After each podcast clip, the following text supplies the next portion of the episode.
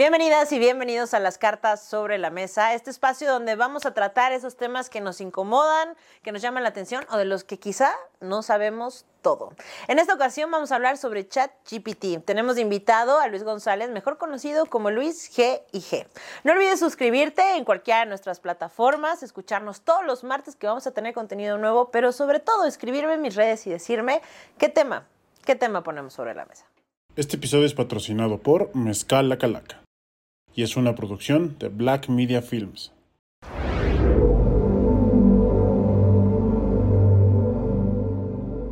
Luis González, mejor conocido como Luis G.I.G., qué gusto tenerte aquí. Muchas gracias, pues yo contento aquí para, para, para que me lean la carta. Exactamente, para poner las cartas sobre la mesa sobre tecnología.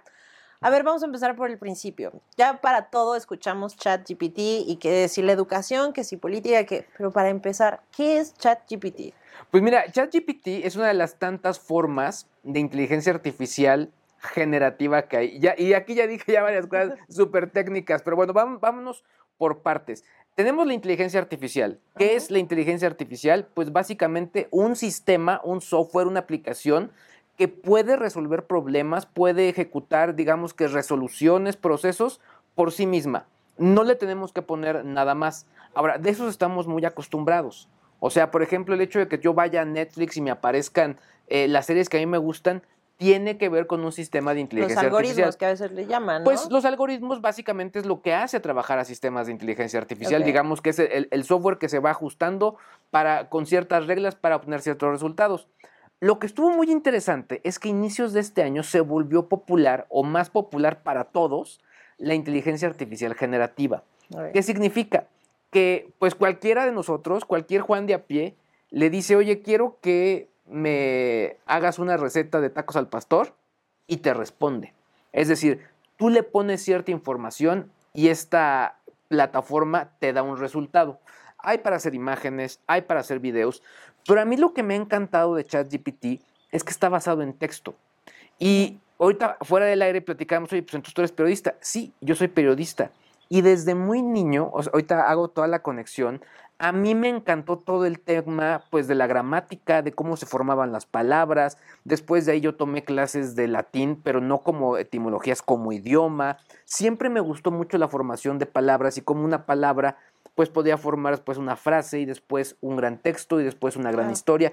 Es muy interesante todo esto. Y ChatGPT tiene eso. Si tú sabes utilizar bien tu lenguaje, te va a dar resultados o sea, extraordinarios. extraordinarios. Bueno, a ver, ahorita está causando mucho tema, por ejemplo, en esta huelga que tienen en Hollywood. Claro. Porque de verdad ya se dieron cuenta que estas grandes historias, puede ser que la, inteligencia artificial nos dé estas grandes series. Ahora, te voy a explicar exactamente cuál es el problema que tienen los guionistas, sobre todo con el tema de plataformas tipo ChatGPT. Nosotros podríamos estar aquí en, un, una lluvia de ideas diciendo, oye, queremos hacer una historia de que, bueno, pues que incluya un camionero, que incluya un pueblo y que además incluya unas, eh, pues no sé, unas señoras perdidas en el desierto. Ponemos los tres elementos y empezamos a creativar. Pero entonces esos cuatro elementos que yo puse sobre la mesa, yo como guionista, se los podría poner a la plataforma y decirme, basado en estas premisas, hazme un guion. Y eso es lo que no quieren los guionistas. Decir, oye, pues si ya ya trabajamos una premisa, ustedes pueden poner a trabajar basado en lo que ya hicimos a la inteligencia artificial. Claro. Y aquí el punto importante es que al final tú tendrías que tener cierto derecho o cierto derecho de autor por, el ingrediente inicial. Sí, y, y, no, porque también lo que a veces se respaldan es, es que ahorita, por ejemplo, sacaste un camionero, dos señoras perdidas no me estás dando, o sea, me estás dando un contexto, más no me estás dando toda la carnita que voy a vender por lo que realmente yo voy a generar. Es que ese es el, otro, punto. Ahorita te di tres elementos principales, pero no te dije que hay que cocinarlos a fuego lento, no te dije que hay que ponerlos 30 minutos, no te, no te dije que hay que precalentar el horno a cierta temperatura. No te dije todo eso. La receta, digamos. Pero yo sí te la puedo poner ahí y puedo tener los resultados finales. Y ese es justo un poco lo que, lo que de pronto sí brinca. El gran meollo del asunto con respecto a los derechos de autor es, ¿tú quieres utilizar la inteligencia artificial como tu directora o como tu asistente? Y como tu directora, ¿cuál es el principal peligro? Que honestamente puede tener varios errores. Errores de contexto. Yo me he topado errores hasta de typos. Claro. Yo me he topado errores que tienen que ver incluso con fechas, con información. Ah, porque sobre todo la gente está muy emocionada porque dicen esto es como Wikipedia 2.0. No. O sea, la base Tienen de actualizaciones es- aparte, ¿no? está hasta septiembre. Al momento está hasta septiembre de 2021. Y, y lo cierto es que, pues de pronto como que la información está, pues la revuelve. A ver, ahorita que decías de eh, que si va a ser tu directora, que si lo quieres como tu asistente, que si derechos de autor, todo esto son normativas, legal, eh, legislaciones que en algún momento pues, se van a tener que poner como empresas y como gobierno. Entonces viene Sam Altam, que es el CEO de OpenAI, hace un par de meses hizo pues, este llamado al gobierno diciendo, a ver, estoy preocupado de las consecuencias que puede tener eh, la inteligencia artificial, puede irse muy mal este tema de la inteligencia artificial y él lo pone... Cuando vino Photoshop al principio, pues la gente muy rápido empezó a identificar cuando era una imagen photoshopeada o Claro. cuando era no. Dice, pero esto es como un Photoshop con asteroides. Literalmente es lo que él dice. ¿Tú qué opinas de lo que él Pues yo hace como creador? honestamente creo que su declaración, pues sí, vino en un momento para decir lo que se esperaría que alguien dijera. Pero honestamente él es juez y parte. O sea, eh, su negocio está ahí, porque al final, ok, son creadores, son científicos, yo no les quito la parte creativa a, los desarrolladores, jamás. Pero honestamente, pues él ya lo está haciendo con un negocio, porque obviamente van a vender licencias y ya hicieron un negocio con Microsoft y están poniendo muchas de sus, eh, pues su código fuente en distintas plataformas. Entonces, sí, en su momento dijo lo que tenía que decir ante las autoridades que le convenía, donde le convenía decirlo. Sin embargo, creo que al final el punto más importante con todo esto es que nosotros empezamos a entender en qué consiste todo esto y cuáles tendrían que ser las reglas. Me encontré un artículo hace poco de, de una universidad en Australia donde tal cual le dice a los estudiantes cuándo sí y cuándo no usar la inteligencia artificial en tus estudios. Y por ejemplo te dice, oye, pues para una lluvia de ideas, si te dejaron una, eh, no sé, un ensayo sobre el hígado, pues que le digas, oye, dame cuatro enfoques de- del hígado basados o en, pues no sé, No, tales para como- titularnos, para hacer la tesis y eso es como, de, oye, veme dando entradas para ir viendo cómo voy redactando. te puede, dar, te puede dar fuentes, pero Claro. lo que te dice es que si pones a hacer toda la inteligencia artificial que te redacta la tesis, eso sí es plagio. Ah, no, no, no, no, por eso me decía. Eso sí hay que tener mucho como cuidado. para ir arrancando, ¿no? Oye, dame las primeras ideas, de ahí ya voy viendo cómo me voy yendo, puede, puede ser una gran ayuda. Que, que yo creo que el punto siempre es si lo utilizas para bien eh, o realmente quieres lo del plagio o ya no quieres hacer tú las cosas y quieres que la tecnología haga todo por ti. ¿no? Claro. Que es completamente diferente. ¿Tú por qué crees que esto lo hace OpenAI y no salió con esto antes un Google, por ejemplo? Yo creo que, bueno, en Google ha habido varias, varios eh, desarrollos, pero incluso la gente de Google estaba muy preocupada. O sea, creo que más bien ellos sí incluso lo mantuvieron en secreto cuando se liberó que tenían un sistema de inteligencia artificial. Incluso ellos entendieron que el sistema se estaba pues autogenerando, estaba aprendiendo por sí mismo. Y según lo que ellos mencionaron a nivel público, es que pararon el desarrollo. O sea, esto sí corre el riesgo de que se pueda aprender de sí mismo.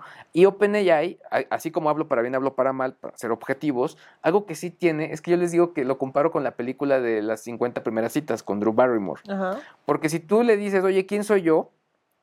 Y dice, no, pues no sé, dime. Pero le dice, oye, pues yo soy Luis, soy periodista, hago tal cosa. Puedo llegar al día siguiente, oye, ¿quién soy yo? No, pues no sé. Claro. Tienes que volver a explicar el contexto. Entonces, por eso te digo que es como la película. Tienes que volverle a poner tu contexto para que entienda quién es tu voz, qué- de quién, ah, por, por quién está haciendo esta escritura, etcétera, etcétera, etcétera. Y creo que en ese sentido, sí, o sea, las demás plataformas también lo tienen, tienen esos desarrollos, pero creo que no han podido exactamente dominar hacia dónde lo quieren para que no pueda ser un peligro, ¿no? ¿Tú crees que son, o sea, realmente son entes conscientes, son entes inteligentes? No, no, para nada. No, creo que lo, lo que sí tienen es que, o sea, al final hay que entender, lo- lo- pues, cómo trabaja la programación. O sea, tú le pones un input, que en este caso es, pues, lo que quieres que haga, y él te ofrece una, una respuesta. Ah, Es la base de la programación. No hay, no hay vuelta de hoja. El tema es que constantemente está, digamos que, generando estos inputs, y si hay algún, podemos llamarlo un, un bucle de información donde la propia inteligencia artificial se esté alimentando de, lo, lo, que, lo mismo que ella genera, pues es donde sí podrías tener como cierta, pues no sé, o sea, nivel de, un nivel que no se pueda controlar. Y justo es, un poco entiendo que el que se le olvide, el que pierda la memoria todos los días, es justo lo que está limitando que se generen esos bucles, ¿no? Y está garantizado realmente que no van guardando esa información. A mí me llama mucho la atención, López Dóriga hace una entrevista a una como periodista de inteligencia artificial, no sé si viste esa, esa nota, y realmente podrías hasta hacer una conexión con la chica, ¿no? Es una chica güerita, muy bonita físicamente, pero empiezas a hacer una, una interacción, un todo, y la forma en la que te contesta, pensarías que es una persona. Digo, siempre pone muy en claro, no tengo sentimientos, no, no sé qué, pero... Es que también aquí ya, hay dos, dos, puntos importantes. Por un lado está la inteligencia artificial como esta, como es ChatGPT, y por otro lado podemos ver formatos de eh, sistemas o de pues conductores o actores virtuales que obviamente ya combinados te pueden dar ciertas respuestas, ciertas reacciones basados en programación, pero tal cual al final ellos están basados en un guion, es decir, en lugar de yo poner al conductor a leer el prompter, lo que hago es que le doy la información a este sistema, el cual luce muy, muy realista. Si tú juntas las dos cosas, te vas juntando este tipo de periodistas o de entes virtuales con sistemas de inteligencia artificial, pues sí podría ser una bomba. Sí, que, honestamente, muy interesante. Pero creo que en este sentido uno de los grandes recursos es decir, vamos a hacer que olvide y que obviamente todos los días tengamos que estarlo alimentando para que no genere pues ningún contexto, no, no tenga algún tipo de posicionamiento político por la información previa que tiene. Sí, alguna autonomía en sus ideas. Alguna autonomía. Ahora, creo que también al final este tipo de, de sistemas, pues sí lo que dejan muy, muy claro es que al final su principal beneficio es el, digamos, la capacidad de procesamiento que tienen. Es impresionante. O el que yo le pueda decir, oye, tengo esta información, quiero que la cruces con esta otra y me, y me generes un documento conjunto. Es maravilloso. Es maravilloso. Oye, ahorita que hablabas de para la escuela que nos puedes, puede ayudar y cómo sí, cómo no, platícanos y explícanos qué es esta prueba de eh, Taurín que parece que es para diferenciar lo que está hecho por un humano y por inteligencia artificial, ¿no? Pues hay varios sistemas, incluso se han utilizado en escuelas para detectar plagios. Y eso es como muy, muy común. Y hay varios, ¿no? Hay varios sistemas para poder detectar plagios. Lo más curioso es que están basados en la misma inteligencia artificial. Por, eso te pregunto, ¿cómo, ¿cómo, es el proceso? O sea... Al final es un, un, tipo de lectura donde obviamente pues empieza a detectar desde errores, que podrían ser clásicos en, la manera en la que escribe, eh, ideas que puedan estar fuera de contexto, eh, incluso estructuras de, lenguaje, ¿no? Entonces, es por eso que también de pronto, cuando tú utilizas la, inteligencia artificial, no puedes quedarte con el primer borrador que te entregue. normalmente cuando yo utilizo la inteligencia artificial es, vamos a escribir un, un texto, después se edita o se le dan tres vueltas previas porque no me gustó, no me gustó, quiero que agregues ese tono, quiero que eh, agregues un lenguaje neutro, etcétera. tono, por ejemplo, hay periodistas, eh, columnistas que gustan mucho porque son muy frontales, por decirte, ¿no? ¿Cómo? O sea, van logrando inclusive un poco esa esencia si tú la educas a eh, tomar la postura, por decirte, de cómo habla Luis. Y es muy fácil, la verdad, ¿eh? no es complicado. te va quitando hasta tu propia esencia. Sí, pero al final creo que a mí me hace un reflejo a lo que eran los ghostwriters. Ok. O sea, al final es, un, es, es real. O sea, si tú quieres leer, por ejemplo, una, una biografía, normalmente las biografías autorizadas, pues no, les, no la escribió el, el, sobre todo el autor. O sea, si además si es un deportista, o sea, digo, no porque sean más o menos, pero no es su fuerte escribir, seamos muy honestos. Entonces necesitan apoyo, la editorial les pone ghostwriters. ¿Qué es lo que hace este escritor fantasma? Lo que hace es entrevistarlos, que les cuente las anécdotas y ellos van estructurando de una manera mucho más eh, adecuada y tratando de no perder el tono del personaje, ¿no? Pues obviamente que se mezclen las anécdotas, alguna que otra frase que sea característica, para que pueda ser una autobiografía autorizada, exitosa, ¿no? Y eso es lo que hace la inteligencia artificial. Muchísima gente está súper espantada porque dice, es que eh, con ChatGPT, si de por sí los alumnos ahora con estas eh, nuevos enfoques de educación que el gobierno está teniendo van a salir súper mal y ya con esto, bueno, él acabó. ¿Tú estás asustada? Eh, sinceramente, yo en algunos temas sí, más no en la educación. Por ejemplo, creo que en la educación, si las escuelas lo manejan de una forma correcta, puede ser, en mi caso yo pasé la enciclopedia leída al Wikipedia, me explico, cuando yo estudié y fue un gran ayuda y un gran avance. Eh, pero sí creo que mal utilizada, pues al final de cuentas va a ser lo que antes le llamábamos el me trajo un copy-paste. Y es que, ¿sabes qué? Con Pero ¿cuál sería, por ejemplo, con el rollo, de vista en eso? Con el rollo, por ejemplo, de, de la Wikipedia, ¿cuál era el problema de usar Wikipedia? Porque lo tenías todo, ¿te acuerdas? O sea, era copy-paste y pasabas todo. No, precisamente. el problema de Wikipedia es que cualquiera le podía meter mano. Entonces, incluso a la fecha se han descubierto errores en la historia de estos países nuevos que vinieron de la separación con Rusia, que no es real. Hablan de reyes que no existen, etcétera, pero como estaban tan bien escritos, la gente pensaba que era real. Y ese era el gran problema de Wikipedia. Por eso, en su momento, en su momento, la, la, Wikipedia pues, fue muy juzgada. Pero obviamente si ya las fuentes están trabajadas, la misma gente de, la organización de Wikipedia trató de eh, digamos que aumentar el nivel de la calidad de los textos, el promover que la gente denuncie textos falsos, etcétera, etcétera, etcétera. Y pues en ese momento, pues bueno, ya vemos un Wikipedia mucho más armado y mucho más útil, ¿no? Sin embargo, más todavía... no 100% fiable hasta la fecha. No, porque al final, pues hemos visto casos de políticos que los cambian de un día para otro, o sea, y lo, y lo hace la gente. Ahora, en el caso de ChatGPT, ah, pero entonces a donde iba es que con Wikipedia, si entendíamos eso, entendíamos que podemos usar esa información con las debidas precisiones. Lo más sencillo de usar Wikipedia es, a ver, este texto que dice aquí menciona que esta es la fuente. Entonces vámonos a la fuente para corroborar. Y tan tan. Con, con ChatGPT lo que se tiene que hacer normalmente es hay que hacer una corroboración de datos. Sobre todo si estás buscando que la fuente de información sea la plataforma de ChatGPT. Ah, yo en ese sentido, yo prefiero no usarla de esa manera. Pero si tú lo quieres usar de esa manera, es posible, pero hay que hacer un chequeo de la información muy importante. En segundo punto, si tú le vas a pedir algo médico, algo de contabilidad, algo de administración, algo de deportes, algo de botánica, tendría que haber detrás de la inteligencia artificial alguien que pueda hacer lo que le estás pidiendo a ChatGPT sin necesidad de ChatGPT. Bueno, un experto que lo Exactamente. certifique, digamos. y, por qué esto es importante? Porque de esa manera, si el ChatGPT entrega una información errónea, el experto se va a dar cuenta. Pero a ver, eso está muy bien y de toda la vida se ha sabido el busquen las fuentes. ¿Realmente cuánta gente busca? O sea, ¿no crees que esto podría ser también un efecto Mandela?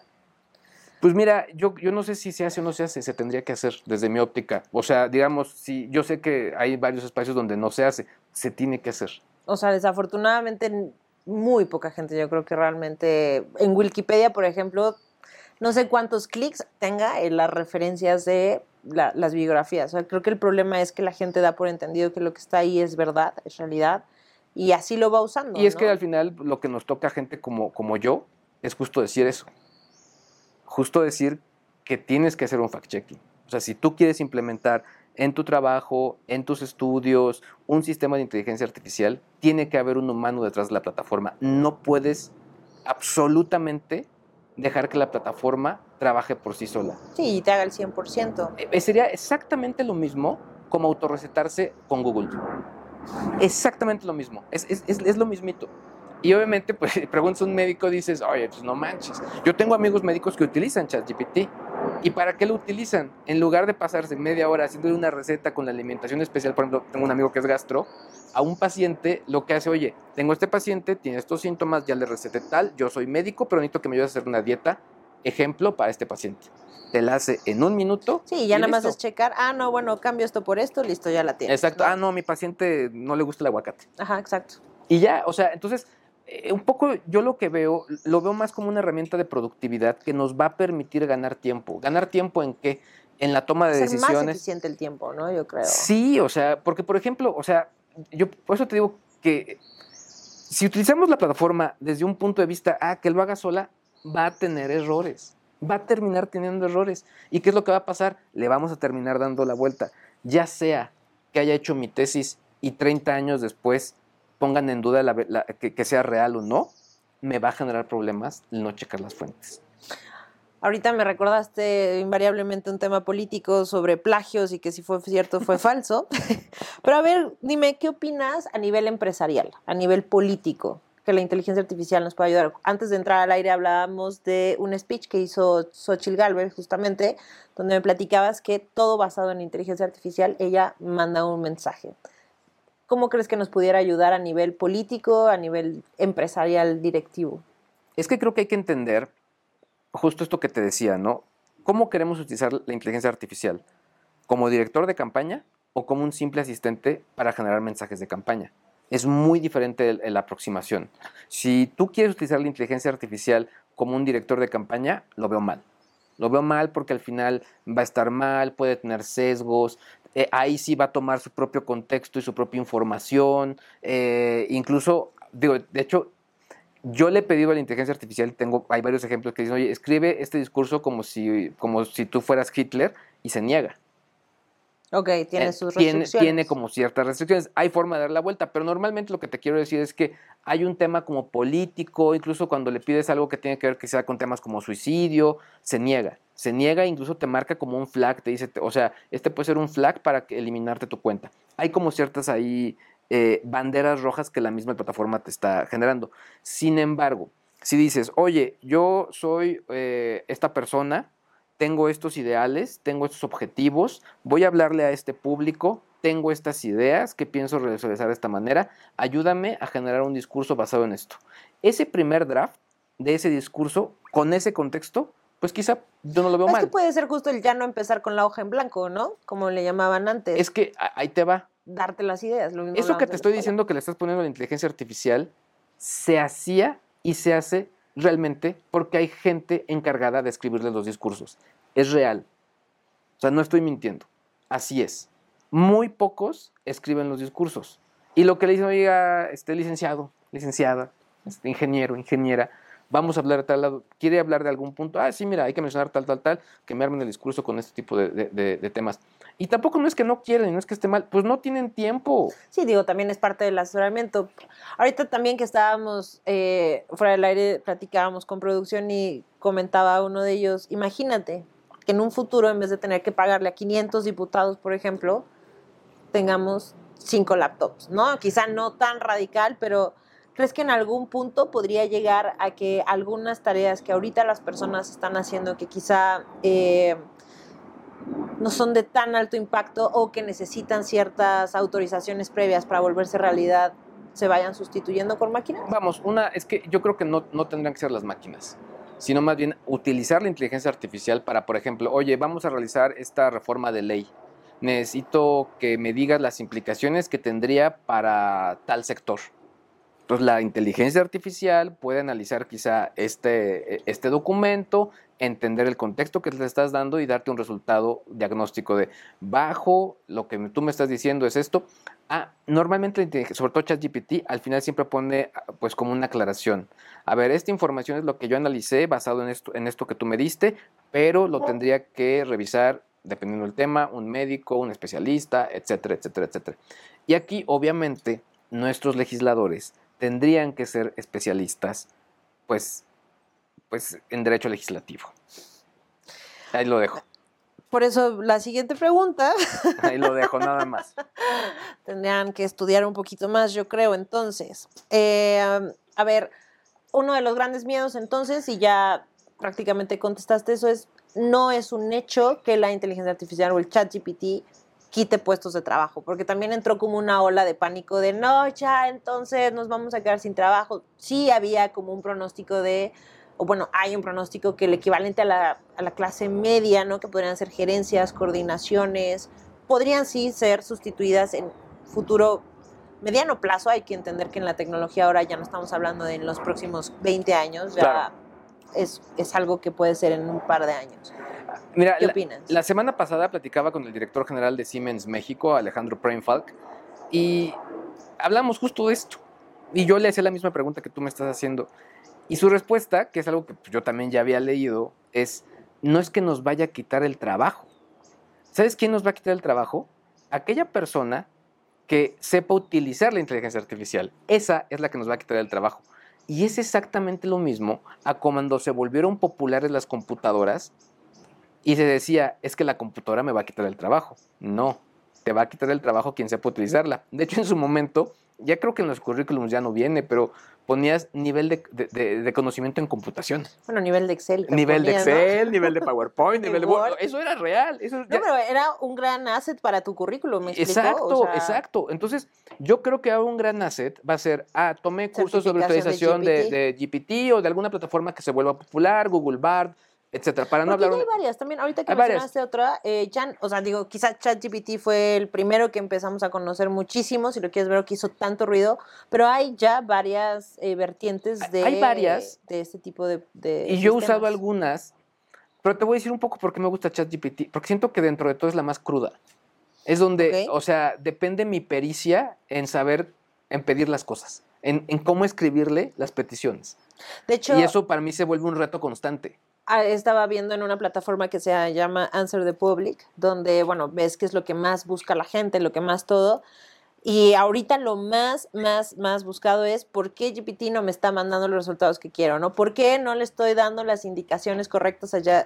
Es eso, ¿no? Todo mundo quiere entender cómo tengo que hablarle a mi chat GPT para lograr lo que estoy queriendo. Yo estoy por dando, y este es lo más buscado. Eh, cuando estamos grabando esta entrevista, el día de hoy doy un webinar sobre, obviamente, cómo funciona la inteligencia artificial, hacia dónde va y algunos ejemplos de cómo podemos utilizarla. Pero en 15 días voy a dar una masterclass con respecto justo a esta pregunta. ¿Cómo le tengo que pedir las cosas a ChatGPT? Y hay distintas, desde configurarla como un experto en la materia, desde ponerle contextos, desde pedirle eh, un ejercicio de preguntas y respuestas, etcétera, etcétera, etcétera. Hay varias formas de pedirle, pero todas dependen mucho de poder escribir, de entender qué es lo que queremos decir, de poder bajar tu idea de qué es lo, en qué la necesito, cómo necesito que me ayude. Hay ciertas, por ejemplo, eh, hacks que hay que entender, bueno, eh, trucos, por ejemplo, eh, la cantidad de caracteres que le puedes poner a la inteligencia artificial para que sí te pueda dar una respuesta, eh, etcétera, etcétera, etcétera. Entonces, todo eso lo, he entendido y te digo, ha sido como estar experimentando todos los días y de pronto incluso decirle no, no me entendió y justo les decía, es imperfecta. La tecnología generalmente no es perfecta, es perfectible. Y ChatGPT es un ejemplo real de eso. Y si queremos bajar más el balón, mucho, mucho más, yo le digo que es como los niños. A mí, yo cuando tuve hijos, me decían, tienes que entender algo con tus hijos. Lo que te funciona hoy con ellos, probablemente no te va a funcionar mañana. Y exactamente así es Ni con el segundo, ¿no? Ni con el segundo, porque en el segundo normalmente se trata solo, pero es lo que dicen. Pero bueno, el punto importante con esto es que muchas veces, yo he dicho, a veces les digo, yo siento que ChatGPT tiene turnos. ¿Tiene qué? Tiene turnos. Ok. Y a veces cuando cambian de turno, el que llega ya no te responde igual. Y te juro que lo sientes, es decir, oye, si estábamos trabajando bien este guion, esta idea, y me lo dabas en un formato, ¿por qué de un momento a otro ya no? Ya cambiaste. Entonces siento que están cambiando el turno y entonces el becario nuevo que me tocó ya no funcionó bien, ¿no? Entonces, bueno, a, lo que te quiero decir, si entendemos que la tecnología no es perfecta, estamos, ya, ya diste un paso adelante. Otro punto importante creo que en el miedo de, de, que nos quite el trabajo tiene que ver también con los jefes. Parte de la huelga de los guionistas es que los estudios pues jamás explicaron bien la metodología de implementación de estas tecnologías, ni lo han hecho, ni lo quieren hacer. Tendrán sus propias decisiones al respecto. Pero lo que yo te quiero decir es que en un proceso de implementación de esas tecnologías incluye capacitación de tu gente, explicación del proceso donde va a entrar, explicación de quién va a manejar la inteligencia artificial y cuáles son los skills que tendría que tener. Y no estamos hablando de skills o de, de habilidades de cómputo, no. La verdad es que tienen que ser habilidades de la temática que tú lo quieras, ¿no? O sea, yo no voy a poner a cualquier persona, eh, volviendo al ejemplo del médico, a redactarme una dieta para este paciente. O sea, yo no lo podría hacer. O sea, para mí todo lo que me ponga sería, estaría bueno, estaría bien, ¿no? Pero si hay un, médico o, o, de menos alguien que está ya en sus prácticas, ya podría tener ese contexto. Entonces, son como temas importantes con respecto a cómo sí y cómo no utilizarla. ¿Cómo ves tú a la sociedad recibiendo esto? Porque creo que lo más importante en todo, cualquier tendencia es lo que estás diciendo ahorita, es la educación que vayas teniendo. Cómo, cómo la estamos recibiendo y eh, cómo podemos irnos educando de la edad que seamos. Tú ahorita decías, vamos a dar webinar. Bueno, eso ya lo damos por entendido, pero más que nada en la parte, no tanto de cómo manejar las tecnologías, sino cómo adaptarnos a estas nuevas tecnologías. Yo veo dos polos. Mira, nosotros, quizá tu generación, ¿tú cuántos años tienes? 32. 32. Yo creo que no, todavía hay, hay gente más chica que en su momento le tocó todavía ser migrantes. Todavía ser migrantes. ¿Y, y a qué nos referimos como migrantes digitales? Aquellas personas que estuvo, tuvieron que hacer un cambio de lo análogo a lo digital. A lo digital. En algún punto, en algún correo, en algún mensaje, en algún sistema de comunicación, etcétera. Pero hubo que hacer algún cambio, cambio. Mi generación fue, pues. ¿Tú tienes? Yo tengo 44. Ok. Entonces, en ese sentido, pues hubo varias cosas Pero bueno, que. cien- son 12 años de diferencia, por supuesto que es- Hubo- es hubo una varios cambios. claro. Y que algo que yo detecté en los migrantes, que, que si me lo permites eh, la palabra, somos muy huevones. Ok. Entonces de pronto, pues son este rollo de no hago respaldos de mi computadora, ni siquiera, o sea, ni siquiera me preocupo porque, aunque mi computadora tenga un sistema para hacerlo automáticamente, no lo hago. No me preocupo que lo haga alguien más. Obviamente no me preocupo por sistemas de seguridad, no me preocupo por tener un password seguro, no me preocupo por nada de eso. Y eso es el, el- el- el- es el efecto migrantes de- de- en cuanto al tema tecnológico.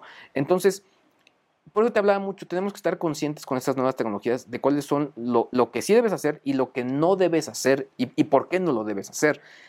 Pero veo de manera esperanzadora a las nuevas generaciones, a las que sí nacieron con esto, con esta preocupación de lo que sí se tiene que hacer. Los Gen Z sí son mucho más proactivos, son mucho más Muy clavados, o están interesados obviamente en esto, pero sí son de tomar acciones, cosa que de pronto de millennials hacia abajo pues nos costaba mucho más eh, pues eh, refuerzos de distintos tipos poderlo realizar. Entonces volviendo a tu pregunta, veo a la gente por un lado sí con este rollo de pues ya me facilitó todo y la prueba es que vemos blogs creados 100% con inteli- inteligencia artificial, donde incluso ves el texto del post del, del blog este y donde dice, aquí te entrego tu respuesta tal como lo pediste, y el texto, ni siquiera se dan la tarea de revisar su texto. Y eso lo veo grave, es un ejemplo muy, muy claro. Y por otro lado te digo, veo gente que sí está interesada, preocupada por entender las implicaciones, y obviamente no, no, no quiero generalizar en cuanto a, a las edades y la gente, no, porque justo veo, vi con muy buena recepción esto. Sobre todo también creo que de pronto veo que la gente quiere cómo. O sea, dime cómo lo hago. O sea, sí lo voy a hacer, pero dime cómo. Sí. O sea, ya están cansados de que les digan qué. O sea, sí está perfecto, ya, ya entendí que, que es un algo nuevo, que está muy padre, que es exponencial. Dime cómo lo hago. Y creo que en ese sentido hay mucho interés de la gente. ¿Cómo subirme a la ola, no? O sea, Claro. cómo, cómo entenderla. ¿Sabes qué? M- Más que cómo subirte a la, a la ola, cómo no quedarte atrás. Cómo hacer que el de enfrente no me gane la carrera. Y sí veo mucho este feeling, ¿no? De este interés de, me interesa estar ahí. Claro, sobre todo por lo que acabas de decir, ¿no? Como bien dices, más que eh, la inteligencia artificial me quite mi trabajo, el no saber usarla es lo que va a hacer que yo no tenga trabajo, Claro. ¿no? O que pierda mi trabajo. Hay un tema eh, que tiene, tiene que ver, que puede avanzar muchísimo gracias a la inteligencia artificial, porque también pronostica que nos puede dar grande calidad de vida, justo por lo que decía, ¿no? La forma de procesamiento que tiene es pero bueno, ni el mejor científico lo, lo llega a hacer porque no somos capaces de hacerlo, pero ayuda mucho. Quiero preguntar sobre computación cuántica y biotecnología. ¿Qué impacto crees que vaya a tener la inteligencia artificial en estas dos áreas? Yo creo que al final, eh, digamos que todo este tema, estas investigaciones del cómputo cuántico que estamos hablando de procesamientos, o sea, impresionantes de información, o sea, computadoras ¿Qué es como el cómputo Newton. cuántico como tal? El cómputo cuántico estamos hablando, o sea, poco para no meternos en términos que incluso pues, ni yo mismo podría caer en, en algún tipo de imprecisiones. Estamos hablando de sistemas de cómputo, básicamente de procesadores, cada vez más pequeños que eh, permitan lo que se le conduce en, en- en- en la industria como el, el- el sistema basado en un chip que es básicamente que en el tamaño de una moneda de 20 centavos tengas todo el sistema de procesamiento que podría requerir una computadora 10 mil veces más grande. Eso es básicamente, estamos hablando de cómputo cuántico. Cada vez más pequeñitos los sistemas de proceso que permitan que obviamente eso sea más poderoso y por lo tanto obtengamos resultados más rápidos. Entonces, sí creo que estos sistemas ya se venían utilizando. O sea, ejemplos como, pues, no sé, en algún momento trabajé de cerca con empresas como SAP y ya hablaban de, pues no sé, la máquina de refrescos que calcula que viene un aumento de calor y que además lo cruza con el, el sistema de ventas que tiene. Entonces puede decir, oye, viene una ola de calor, yo vendo más refresco de naranja súrteme en este momento más refresco de naranja porque es el que voy a vender más. Y de eso lo vengo escuchando hace 10 años. Entonces, ¿qué es lo que te quiero decir? Que seguramente ya se está utilizando y vamos a ver más avances mucho más rápidos. ¿En qué lo vamos a ver? Pues básicamente computadoras más rápidas, computadoras de estas de gamers que no, no es que estemos hablando únicamente de videojuegos, pero son computadoras que son muy poderosas y obviamente teléfonos que también sean mucho más rápidos, que permitan controlar cada vez más cosas. En cuanto a biotecnología, pues sí, creo que el tema de los avances en esa área, pues digamos que me explicaba justo el mismo director de, de CIMES, me decía, el sistema de la vacuna de COVID fue trabajado mediante sistemas de inteligencia artificial. Que se logró lo que nunca se había pensado, ¿no? Exactamente. Casi en un año poder sacar una vacuna. Él trae el dato, dice que fue en seis meses el desarrollo real y que normalmente esa misma vacuna, poderla generar, hubieran tomado dos años sin el sistema. Entonces ya se está aplicando. A mí lo que me impacta, y te digo, es un poco a mí lo que me emociona, porque yo llevo 20 años como viendo cambios, cómo, qué se va, qué se queda, cómo desaparece, es cuando esa tecnología llega a nuestras manos de usuarios finales. Eso es lo padre. Sí, porque somos los últimos de la cadena, digamos, en recibirlo, ¿no? Primero quizá vamos teniendo todos los gadgets que la eh, computación cuántica, por ejemplo, nos, nos da para una mejor calidad de vida o más sencilla, pero no los tenemos como tal. El ejemplo creo es el Internet. Primero llegó a los gobiernos, primero llegó a la milicia, cuando era ARPANET. Y posteriormente ya fue bajando, bajando, bajando, bajando, bajando, hasta que de pronto eran los soniditos esos de, de- del dial-up, eh, hasta lo que tenemos ahora. Pero que es el mismo proceso. teléfono, ¿no? Para poderte Eh, conectar. Exacto, porque me cortaban y estaba bajando mi canción, ¿no? Exacto, el LimeWire. El LimeWire. ¿no? O sea, bueno, Napster, esas cosas. Sí, o sea, di- digamos que eh, creo que a mí lo que se me hace muy padre, después de haber visto tantas cosas, eh, sí, tengo 20 años como periodista, pero muy pegado a la tecnología desde muy niño, yo veo, lo leo en procesos y son procesos muy similares. O sea, cómo se llega, cómo se implementa, cómo va llegando la gente. Sí, puede ser peligroso y si tenemos miedos, oye, se va a volver una película de terror, quizás sí, quizás no. O sea, creo que sería un error decirlo en este momento porque es caer en miedos que no, que no existen. Lo que sí podemos decir es que los gobiernos están interesados, se quiere regular, hay una preocupación en nuestra generación sobre cómo se maneja nuestra propia información y eso implica temas de ciberseguridad, información ficticia, eh, notas falsas, etcétera, etcétera, etcétera. Ese contexto no lo teníamos antes y también va a impregnar la toma de decisiones de cómo se van a regular. Te digo, el hecho de que yo le diga, oye, ChatGPT, dame un proceso para hacer algo, pues no sé, indebido, ¿no? Claro. No me lo va a dar. Entonces creo que ese es el tipo de reglamentaciones que van a estar dentro de la poco al- plataforma. A, lo del inicio del, del episodio, ¿no? Que bien o mal, eh, sí el llamado que, que hace Sam eh, Altman, el de OpenAI, a que haya una cierta normatividad, un cier- no es descabellado y sí va a ser necesario en algún momento. Ahora, ¿no? no O sea, los gobiernos sí tienen que meter un poco su cuchara. Yo no descarto que lo haya dicho, porque efectivamente tiene que ser. Lo que sí es que pues, es, es polémico que lo diga él porque él es juez y parte, ¿no? Digo, también, por ejemplo, el que firmó esa carta fue Elon Musk y ya tiene su compañía de inteligencia artificial ya hecha y derecha, ¿no? Entonces, muchos se van a querer meter, pero lo que sí es un hecho es que se tiene que reglamentar. Se tiene que reglamentar. Ah, habíamos hablado de... de- no, no, no respondí esa parte donde me preguntabas si realmente la información no se guardaba. Sí, que si realmente todos los días. voy a decir lo que me ha decías, de pasado. como si fuera la primera ver. vez. de lo documentado, de lo que yo he visto, es que se han declarado notas en distintas partes del mundo de filtraciones de información proveniente de ChatGPT. Eso, o sea, está documentado.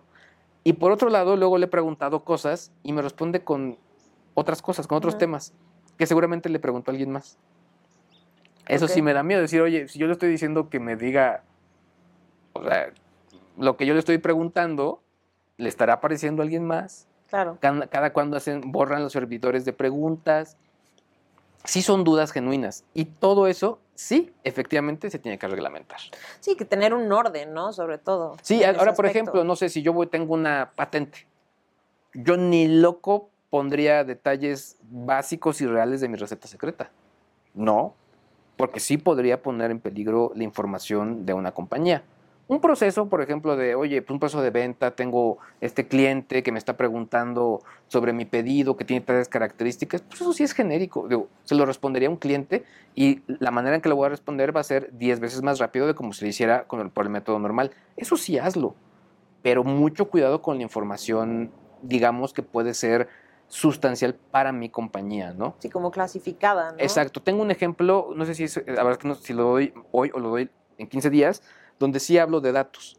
Pero ese, esa, eh, o sea, sí puede hacer un, ese proceso, pero obviamente los datos que estoy poniendo son ficticios, no son de ninguna compañía en específico, y mi recomendación es, pues no pongas datos que podrían comprometerte. O sea, yo pondría, si voy a manejar tendencias, sobre todo de temas de venta, pues que sean datos ya viejos y que únicamente me genere algún tipo de, de información, pues sí, de tendencia de venta, no información real de un presupuesto de cuánto estoy ganando, cuánto estoy perdiendo. Aparte de información real, o sea, no dar tus secretos, ¿no? Vas un poco en eso, ¿no? Si Claro. eres chef o de lo que sea, ¿no? Tus estrategias, lo que sea, dar un contexto, pero no dar lo no sé, yo puedo decir, yo tengo un ingrediente secreto que hace que la comida sepa más dulce. Ajá. No te voy a decir cuál es ChatGPT, nada más te digo que hace ese efecto y que lo consideres cuando, haga, cuando me, haga, me ayudes a hacer esta nueva receta. Y ya no le voy a decir que es fruta del monje o como Exacto. se quiera llamar estos nuevos endulzantes. Ok. A ver, Luis, vamos a tomar tus cartas. Venga. Para conocerte un poco más a ti.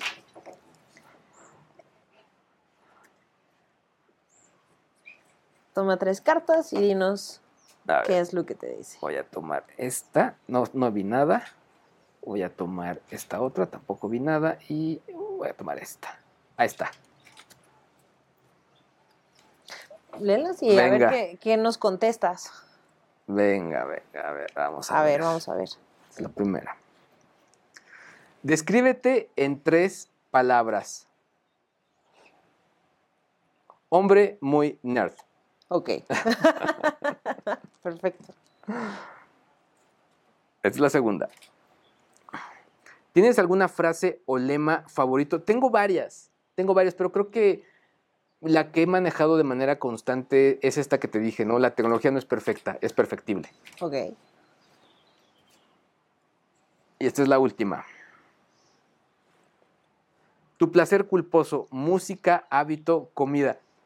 Esta es un poquito más larga, te voy a decir, yo tengo dos, o sea, dos que van relacionados.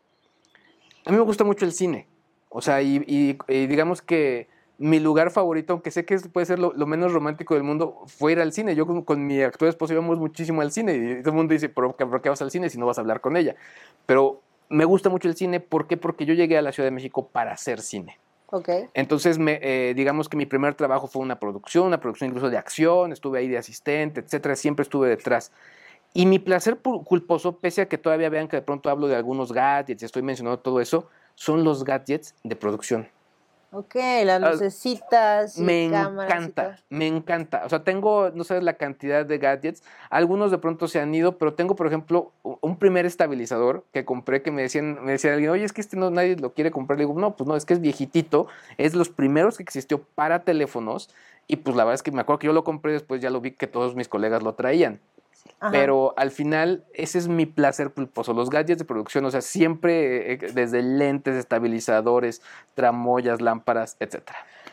Luis, nos quedan unos minutos y te voy a retar algo. Con tus tres cartas, vamos a abrir ahorita ChatGPT, nos vas a enseñar cómo sacar algo que tiene que ver de un texto de tu personalidad de un periodista que habla de que es super nerd con ChatGPT. ¿Te late? Oh, ¿Va? Sí, sí, sí. Ok, bueno, pues como retamos a Luis, vamos a ver qué nos dice ChatGPT de, de ti. Básicamente, una persona que es super nerd, que su lema puede ser lo de eh, lo que es la tecnología y que le encanta todo lo que es gadgets de, sí, Producción, vale. de producción. Le vamos, le vamos a dictar. A ver. GPT, arma un texto sobre una persona que es mejor conocida como Luis G. G, coma, cuya frase o lema favorito es la tecnología no es perfecta, es perfectible, coma, cuyo placer culposo son los gadgets de producción, coma, y que se describe en tres palabras como un hombre muy nerd. Punto. Está aquí trabajando. A ver si quieres ponerlo en tu cámara de cómo va trabajando. ¿Sí? Dice aquí, Luis G.I.G., una figura tan emblemática como intrigante, ha dejado huella indeleble en el paisaje de la tecnología. Bajo su lema favorito, la tecnología no es perfecta, es perfectible. Luis ha llevado su pasión por los dispositivos electrónicos y su visión futurista a nuevos niveles. Ah, mira qué bonito. Es un hombre muy nerd. una descripción que él lleva con orgullo. Para él, ser nerd significa abrazar el aprendizaje y la curiosidad, empujando siempre los límites de la... Vamos a... Ya se Ah. aventó un discurso. Lo voy a pausar. Sí, ya. Espérense, espérense, y a decir. Ahora escríbelo, pero como si fuera un poema muy romántico. Vamos a ponernos románticos. En el corazón de la revolución tecnológica, un hombre se alza. Conocido en los reinos digitales como Luis G.I.G., él deslumbra. Su lema, un eco constante en el vértice del tiempo. La tecnología no es perfecta, es, per- es perfectible, es su sublime rima. Vámonos. La ¿Qué verdad tal? es que me hubiera encantado. Hasta conocerte te dan ganas. Digo yo porque ya tengo el gusto de conocerte, pero lo leo y me dan ganas de, de conocerte. No olviden, eh, vamos a poner en las descripciones todos los cursos que estás dando. Mil gracias. Para que los puedan tener. Los webinars, en dado caso de que, bueno, como este es podcast que no lo han escuchado, en tu portal los, los Exactamente. guardas o algo. Tengo dos páginas, un blog, luisgg.com es el blog, pero en luisgg.me van a empezar a, a surtirse, digamos, a, a estar por ahí. No hay grabaciones, tiene que estar siempre en vivo, pero el próximo webinar gratuito será en un mes. Así que estén, esténse pendientes. Hay mucho interés de este tema. Voy a seguir dando otros temas que tienen que ver con redes sociales, pero este, como tiene mucho interés, se va a repetir en un mes. Ok, perfecto. Entonces vamos a poner toda esa descripción. Luis, qué gusto conocer a esa persona que ChatGPT Tan nos está- emblemática. tan emblemática que ha marcado historia en la tecnología. gracias por platicar Gracias a con ti, Carla. nosotros, Muchas gracias.